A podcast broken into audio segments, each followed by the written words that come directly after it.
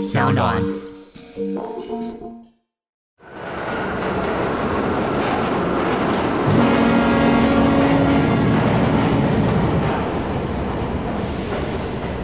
提醒各位旅客，在一九四二月台即将进站的是人生列车，还没上车的旅客请赶快上车。记得期待您的酸甜苦辣、喜怒哀乐。每周三晚上十九点四十二分，我们准时发车。Hello，大家好，我是 Morris。你上一集不是说你不要自我介绍开场吗？我忘记这件事，下意识就会跟大家打招呼。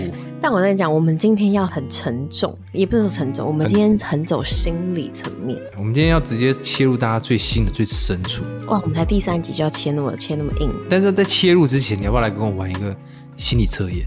哎、可是先讲到心理测验还是什么什么先深入好，我觉得蛮适合点个蜡烛。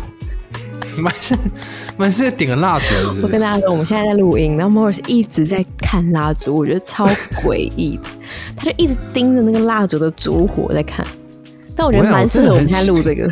我们现在就是点完了以后，心里面就会比较放松。我们等一下就可以真的开始做一个心理测好，验如。果现在大家乘客们手手边有蜡烛，就点起来好不好？或者是有那种对大蜡烛灯开起来，对，我觉得如果有淡蜡烛灯啊、蜡烛、香氛蜡烛，或是像是一些香氛机、水养机点起来，好像不好？我们来蜡烛玩一个，我们来玩一个心理测验。你要不要先跟我玩一下啦？好啦好啦好啦，好你要帮我你测是不是？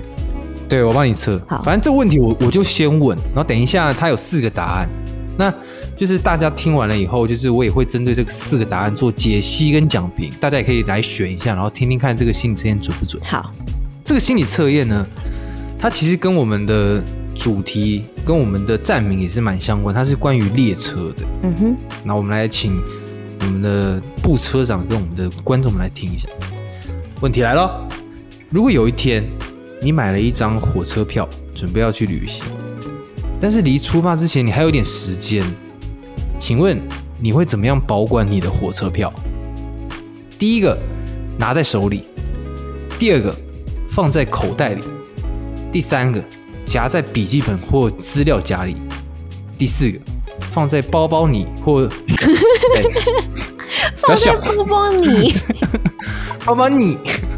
好，第四个，好这个不要笑，冷静，好了，我帮你讲，放在包包里。包包你，包包你。好来哦，第四个放在包包内或钱包里，请问你要选哪一个？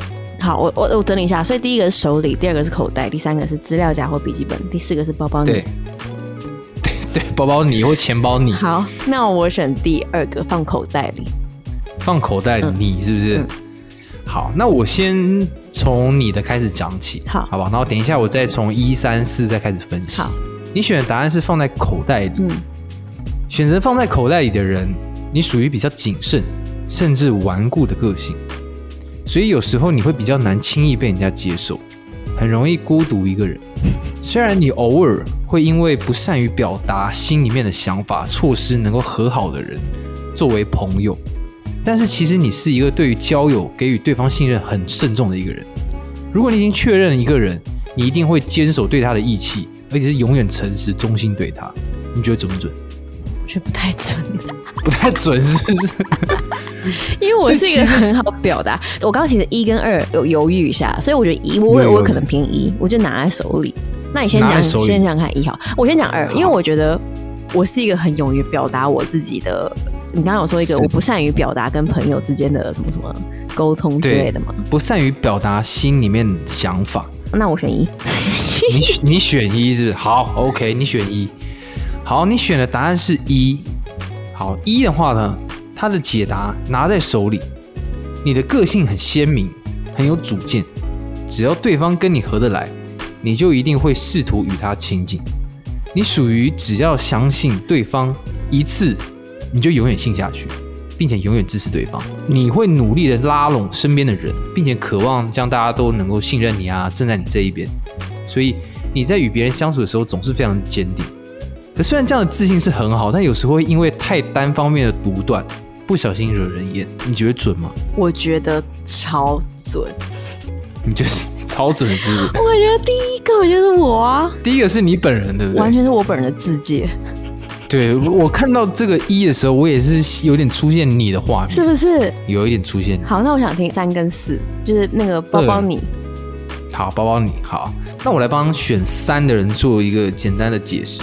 选三就是夹在笔记本或是资料夹里的朋友。通常你选择三的话，你会是一个个性比较急躁、热血、冲动的人。所以即使你没有相处过，对于第一次见面比较不熟悉的人，你也是无条件的会对别人好。但也因为这样，所以你很容易在期待中受伤。对于第一次见面还不了解彼此真心人来说，建议不要期待太多会比较好。哦，对，就是个性比较急啊，很容易冲动，一次就掏太多真心，这是三。那我最后再讲四，放在包包你跟钱包你的朋友。好，放在包包你的朋友的话呢，通常你在别人的眼中，你会是一个比较开放、豁达、个性活泼、奔放的人。也因为你的个性很宽容跟通透，所以对很多不同类型的人都可以有敞开心扉、亲密相处的感觉。你无论做什么事情都很积极，属于典型的行动派，但常常会出现耐心不足、三分钟热度的状况。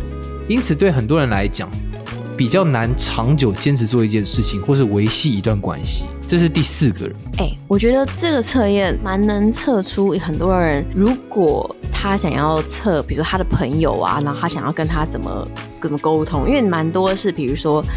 比如说四号，你刚刚说就比如说很容易很容易相信人这件事情，那对。有时候我们会觉得那是三，然 后三跟四之类的，就是可能这种时候我们就会比较去懂说哦，原来他天生的个性或特质就是这样，所以比较能够从另外一个角度去理解别人。所以我觉得心理测验是那个蛮蛮能够了解彼此个性、朋友啊、情人之间很好玩的一个小游戏。就其实这就是攻略啦，就是如果今天这个心理测验，我觉得其实大家很喜欢玩心理测验的原因呢，就是会想要看看，就是以这个量化跟数据来讲，这个到底自己是属于哪一种人，嗯哼，对不对？好，我觉得刚刚那个测验很棒，就是 Morris 再再请你把这个链接整个放到我们社团好了，就只要你加入，直接点进来就可以帮别人做，然后刚刚那个里面的答案应该也会在里面，是可以看一下。因为我觉得我我如果真的我要选起来的话，我觉得我自己跟我跟你应该蛮不一样。我应该是会比较四，我应该会比较像是放在包包里面那一个包包你，对包包你，我会比较像是包包你的那一个。但是我做什么事情都很积极，很典型的行动派。但是就是对于感情到最后面，可能最后严选选到最后，可能只会剩下一两个或者是三四个，嗯哼，比较能够交心的朋友。嗯，懂。对啊，每个人都不一样嘛，真的。那我们刚刚做完一个心理测验，我觉得是一个很知性的开场。那我们这一趟月台发车，我们是要踏上寻找自己的旅程。我觉得其实刚刚没有很知性，我觉得蛮闹的。找到包包你，好了，我们就是要来找寻自己的旅程了。对，所以其实我们其实可以看到，发现大家喜欢玩心理测验、星座或是看命盘。其实他们会回归到一个原点，就是你想要更了解自己，就是你会发现你自己在年轻的时候会想要透过什么样的方式认识自己。你有算过命吗？我没有算过命，你这一辈子没有算过命。对，但是我被别人算过，就是应该不是说我没有主动去找人家算过，但是很多人都会问说：“哎，你你看怎么样？帮我算一下，帮我看一下。”我就说：“哦，好啊。”你会算命？我不会算命。什么意思？我不懂。我不会主动去找人算命。对，因为我觉得很多事情就是美差，或是保留一点惊喜，会蛮有趣。但很多人会自己也跟你说：“我帮你算一下。”对他们会说：“哎，很好奇我人生未来会变怎么样？”所以你有给他们算吗？对，我有啊。那你算了什么？来分享一下。我算了什么？通常都是以前我同事他就是会帮我看一下，就是未来的事业啊，人人生什么时候走大运啊之类的，可能就会类似像像这样子。那可能大家也会就是想说啊，你感觉现在工作很顺啊，或者你现在人生很好啊，你什么时候才会失败？就想帮我看一下之类的。我觉得还好啦，每个人答案都不太一样。就是光算命和星座这件事情，我觉得大家答案都不太一样，所以我不会觉得特别准或者是特别不准。我比较没有那么迷信。但我觉得，与其说迷信，我可能相较于跟你来比，我会比较相信。我也不是说相信，就是扣合到我们今天。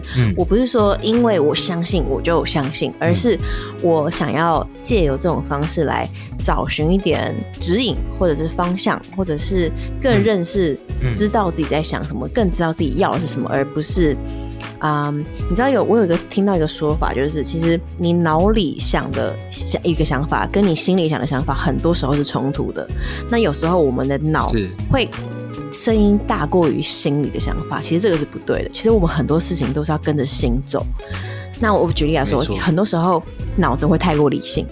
或者是太过不理性，有时候你的心里可能就是真的不太想做这件事情，可你脑里就觉得这件事情很赚钱呢，这件事情怎么样怎么样，可以交到很多朋友，可你内心就是不想参加那个聚会，你内心就是不想要踏上这个合伙的公司好了。所以，我们有时候也有可能是因为社会的历练之后，你会更理性的去分析很多东西。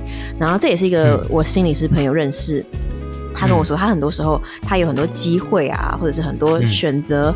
选择点十字路口的时候，他会反问，就是沉下心来问自己的心，就是他不会问脑，他会让脑先闭嘴，然后会跟自己的心对话，说：“哎，我的心是不是真的想要？就是这种东西再吸引人，我的心真的他有没有愿意做这件事情？”我觉得听了这个想法之后，我觉得天啊，就是原来我，因为大家都觉得啊，我想干嘛，我想干嘛，都是用想，都是用脑，可是想里面有心这个字，我觉得超棒。我觉得你讲的蛮好，嗯，但其实应该说。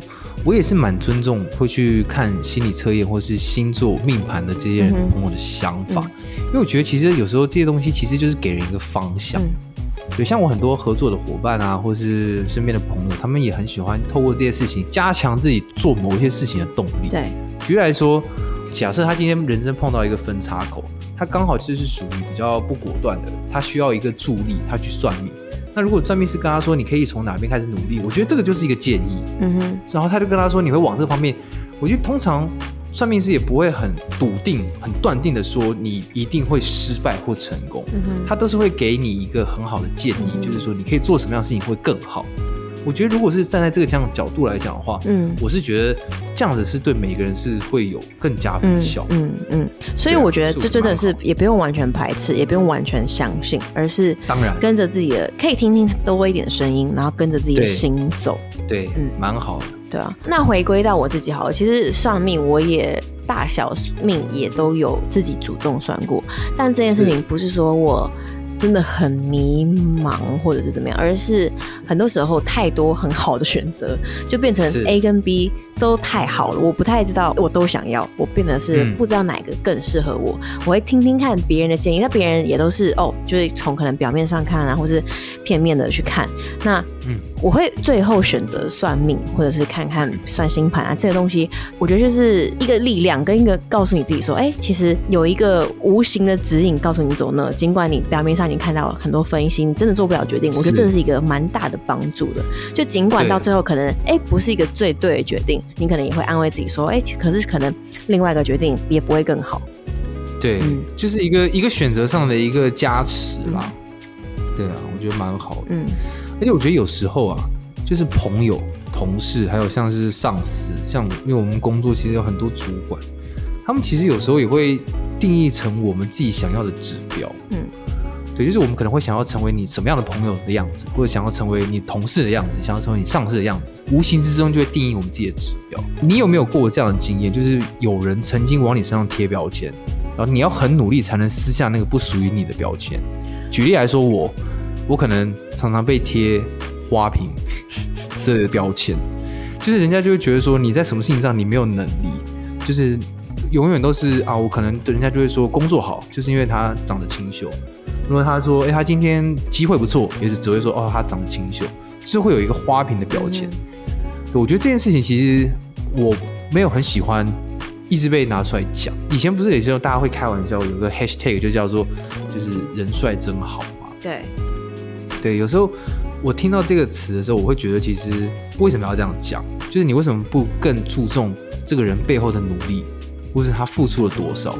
你为什么不是说他努力读书真好？为什么说他有朋友真好？就是他会说人帅真好。就是这件事情，我会觉得没有很喜欢这件事情一直被拿出来讲。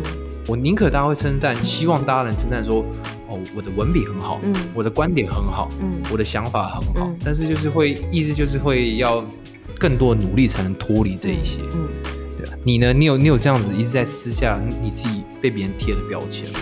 我觉得我的那个标签会被贴说我们家很有钱这件事情，因为首先我们家没有到很穷，但也没有到很有钱，它就是一个很平庸、很正常的的家庭。但是因为我从小我父母给我的食衣住行，就是都是他们给我们最好的，所以在很多人眼里，或者是很多不管是嫉妒延伸出来的，还是真的是在比较相较之下，会感觉好像我家是一个。我是一个千金，或者是我是一个富家女，所以再加上去的标签就会是我是一个娇娇女，或者我是一个公主，我做不了什么苦力劳力等等这种东西。那首先这就完全像你刚刚人帅真好，你就是真的帅。可是在我身上就是一个不属于我，跟我当然也不想被贴的标签。但是长大过后，我开始发现。在我身上被贴这种标签，不是说我想要拿掉就可以拿掉，而是你可以用很多方式去验证这件事情。你不用去跟大家说我家很穷，或是我家没有你想象那么有钱，怎么样？不用去跟他正面的迎接，对，不用去跟他硬冲了，对，不用去不用去解释什么，对，不用去正面的回应什么，就是你反而是更做好你每一个当下你必须做的事情，你的本分。跟这些，你自然而然，我觉得你在一个对的方向，你知道你最终你想要成为什么样的人，默默的这些标签会自然的被脱掉跟淘汰，但是不会那么快，他可能还是会跟着你一辈子，到你真的好几十年之后，真的做一番你觉得属于你自己的样子之后，才会被默默拿下来。我觉得这件事情说的很好，我觉得这件事情不是说。当然，努力。你的故事是你要很努力的去证明你的文笔，所以可以撕下这个很帅的标签。但这个帅的标签永远在会在你的身上，因为你是就是长得帅，类似这种案例。但我们还是有很多标签是不属于我们自己的这种标签。在我身上的案例，就是我觉得可以用旁敲侧击的方式。譬如说，我再举例一个，譬如说我去年去欧洲四十五天。然后很多人就说啊，就是有钱人权利啊，你就是有钱人怎么样？我其实从小到大就因为就是这样，所以我已经不想去证明说我家怎么样，你也可以啊。我已经不想去澄清说我家没钱，而是我已经有另外一个动力想要去跟你们说，其实你也可以。你不要再用嫉妒的心跟我说我家有钱了。其实环欧四十五天你也可以。那我做了什么？我可能就把整个 vlog 拍下来，我把我十一住行娱乐全部列出来。我就跟你分析，你今天可以去小琉球，你今天可以去垦丁，你今天可以去日本，你也可以去欧洲，就只是玩法不一样，只是你有没有心，只是你平常是去看电影、去吃大餐，我平常没有做这些事情，那你有没有心想要去完成你想要做事情，而不是落井下石，而不是去贴人家，因为你有嫉妒而去贴这个标签。我觉得现在的人很容易就是吃不到就说葡萄酸。嗯，就觉得说啊，真的看到别人好，就觉得说啊，反正人家家境好，反正人家就是嗯，本身先天条件好，或者是含着金汤匙出生。有时候其实一些东西都是自己创造。因为我以前是被欺负，我小时候因为很国中的时候，因为很胖，个子又矮，那时候戴眼镜，头发因为就是那个时候有发镜推的那个很丑手。嗯，所以以前小时候被欺负，然后还会被说，就是啊，这个人就是死胖子，有的没的，就是会被欺负。所以我觉得花了很多的时间，其实这些东西其实人家都不知道，就是你以前被欺负，而且甚至我从之前同学会的时候，我跟我几个比较好还有联系的同学在讲，我就跟他说，其实我国中的时候有段时间被霸凌，他们还忘记，他们说啊有吗？就你不是一直都是这样子吗？然后我就说没有没有，我就说以前被霸凌的很惨，然后可能还被关到那种扫具柜啊、踢啊、打啊这样。有时候人其实很健忘。我其实要讲的是，其实撕标签这件事情，我们一直都在努力在做，但是其实我们不用刻意去撕。其实有时候你会不知不觉中，就是标签慢慢。对对对，就像贴纸一样，它自然有一天会脱落。对啊，因为粘性不够了嘛，然后人就是会变嘛。对啊，你说你你看你现在好身身材练得很好，长相长得很姣好。但是你也有可能随着年纪过去，你可能就变老变丑，这东西都是有可能的，对吧？所以这东西其实你要说这个都标签，你要去硬撕嘛？我觉得也不用，对，就随着时间让他去改变，然后去接受自己，对对啊。我觉得回到根本就是你是否更了解自己。然后你不管你很想要撕掉的标签，还是你努力想要贴上什么标签都一样。我觉得其实说穿这个标签，你就是很在乎别人怎么看你，因为标签就是很外在的东西，它就是一个外在的。的分类。你内心里不应该有任何的标签。你内心的自己，你是不是认识这个人？我很常演讲，有个桥段，我会跟大家说：你在心里默念自己的名字，甚至我就叫他们把它念出来，然后好好的跟自己对话，然后好好的拥抱一下自己。我就真的叫他们这样做，可能台下就是几十几百个人，我还叫秦老师关灯之类的。然后这一段其实很多人刚开始会很尴尬的笑，会觉得尴尬，干嘛干嘛讲自己名字啊，干嘛报自己怪？我就逼他们，我说拜托，我现在能在这，你看你能坐在这边听演讲，你就做这件事情。我就一个我自己的桥段。我真的到最后灯打开，张开眼睛，大概我不能说多，就至少会有三到五个人是泛着泪光，甚至有人到大哭的，因为他们这时候才发现，原来我这个躯壳里是有一个灵魂的，原来我。我不是一个靠别人的眼光在生活、在呼吸的人，我是我哎，我觉得我是一个我会呼吸，我有自己的想法，我有自己的能耐，我有我自己很值得骄傲、很值得被爱的地方。现在的人多数都很擅长跟别人说话，或是去指责别人，或是去教导别人，或者是去安慰别人。但是其实回到一个初衷，我们其实都已经很久很久没有好好跟自己对话。嗯，我有一次也是开始在晚上的时候就莫名的有点郁闷，我就走到我的阳台，就是在看着那个月亮，刚好那天是上弦月，我就看着那个月亮，就是在跟自己说话。我是真的有把话说出来的。嗯，对，我就说啊，你有哭吗？我没有哭，但是我觉得那感觉很特别。就是你真的把话说出来的感觉，跟你在心里面默想的感觉是完全不一样。因为我会这样说，是因为很多人不敢做这个说话。可是，对，因为你一说话很容易哭诶。我觉得我在我身上啊，至少对我来讲，我就会觉得我说的那天的话印象很深刻。我那天就说了，就是因为我那段时间我觉得工作很不顺，我那时候就跟自己说，我觉得我最近工作很不顺，那我就让自己干脆休息一下吧。就是把自己充电一下再走，所以我觉得我那个时候当下，我有把这些话说出来，我就到现在我都还记得。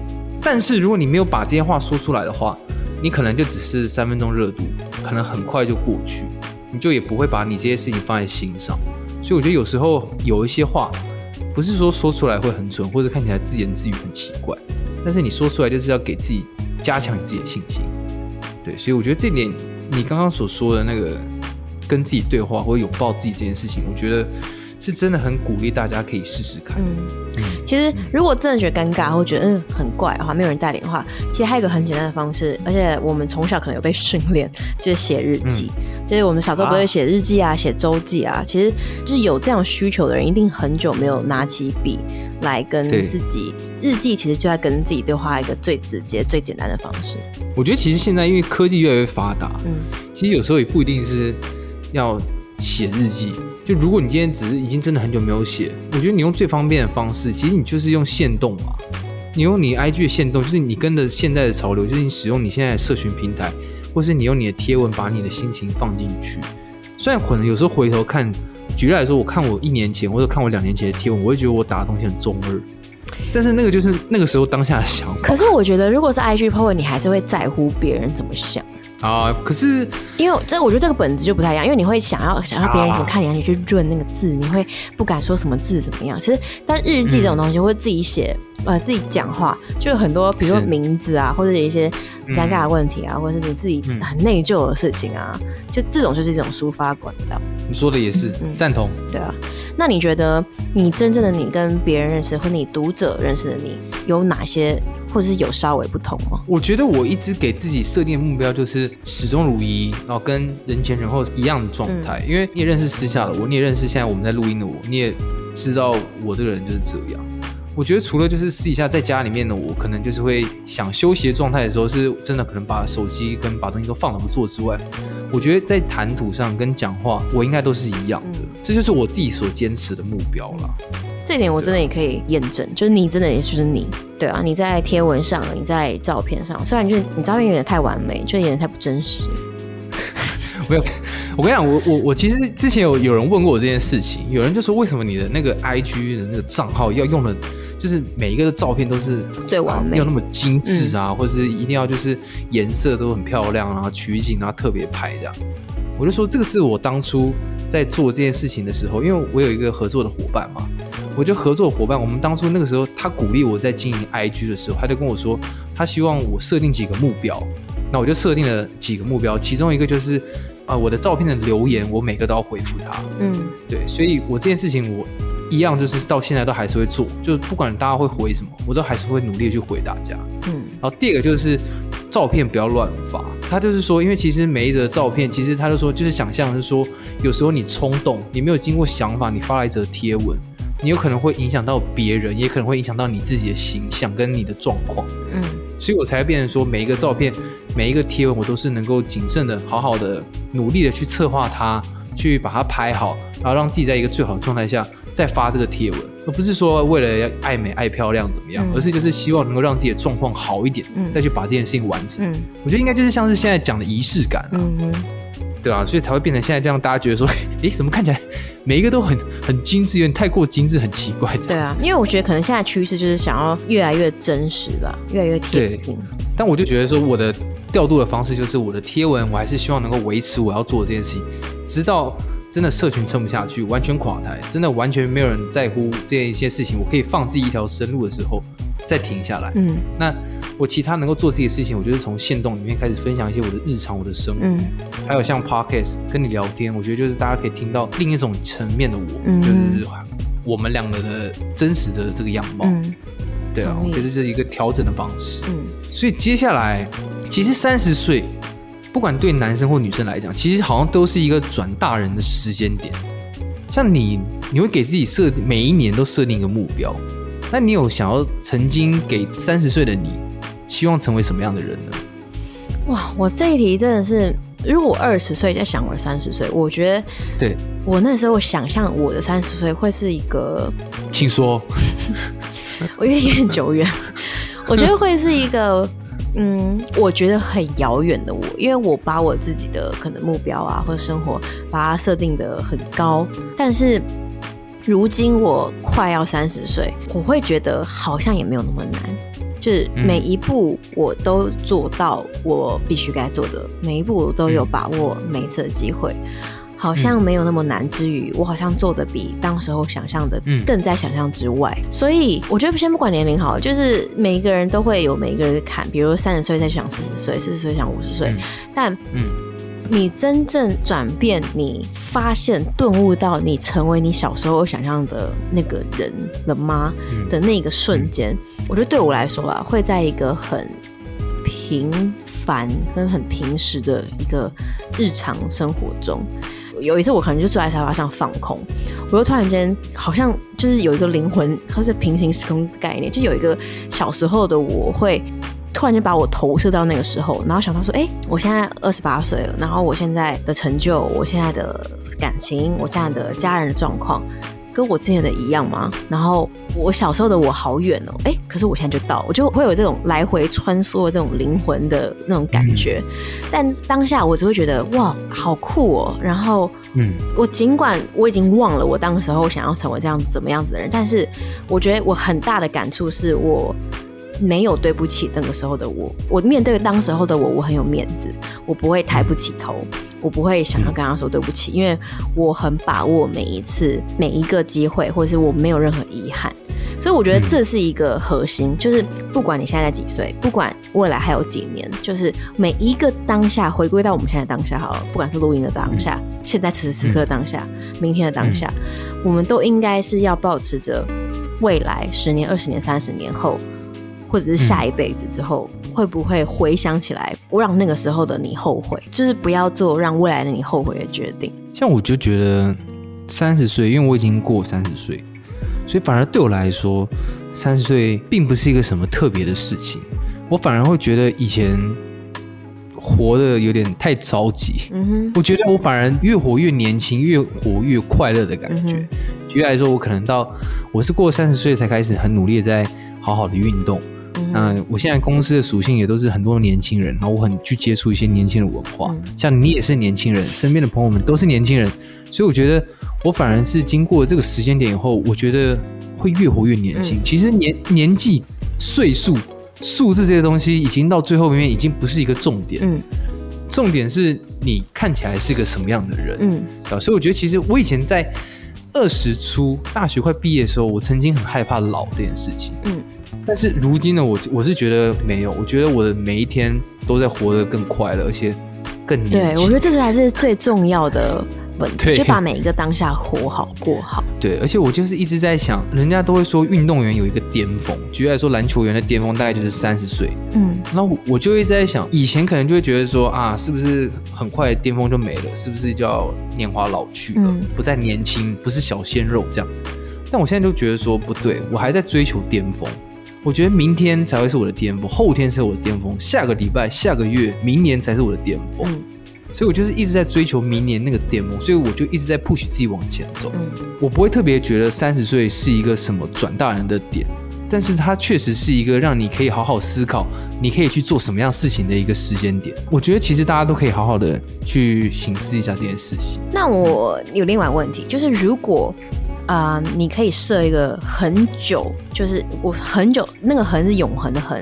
很久远、很久不变的目标，你会把什么样子？就是值得你一生去追求的目标，你会把什么样的理想成为你设定的那个那个终极目标？你觉得会是什么？很久不变，我觉得就是，我觉得就是扣合着我的个性吧，就是努力吧，努力这件事情，我觉得做什么事情都要努力。因为我一直都觉得说，很多人可能是运气好，或是先天条件好，但是我觉得努力是一个会让人充满动力，或是很扎实的一个动词。它不是形容，它是动词。我觉得就是，不管是努力去学习、努力做事、努力工作、努力拍片剪片、努力的做开创不同的技能，我觉得如果我一生能够维持下去的一件一个核心主轴，我觉得就是努力。你嘞？你觉得你的？你会很久不变的目标是什么？我刚原本很想讲一个很老梗，我想讲爱，因为我觉得友情、爱情、亲情都是爱，我觉得这这个东西是永远不会变。但我觉得有点太太老梗了，所以我没有讲这个。我觉得你回答有点抽象，但我觉得你回答也很棒，就是你是在讲一个进行式。但我的答案会是一个名词，就我的答案会就是一个简单快乐的生活，这是一个名词，但又很抽象。对我来说，快乐很简单，然后简单就可以很快乐，也不是说这种超级极简啊，或者是平平稳稳的生活，我就可以得到快乐，而是我的快乐可能付诸于很多爱。或者是我身边我爱的人一定要有快乐，我才快乐；或者是我我要走过很多地方，我才快乐；或者是我要有一个简单的家庭，然后嗯，大家身体健康，我就快乐。甚至我有想过说，我要用我的能力去创造更多价值，帮助到更多人，这个是我很实质上可以得到的满足跟快乐。对，那这就是一个我其实从。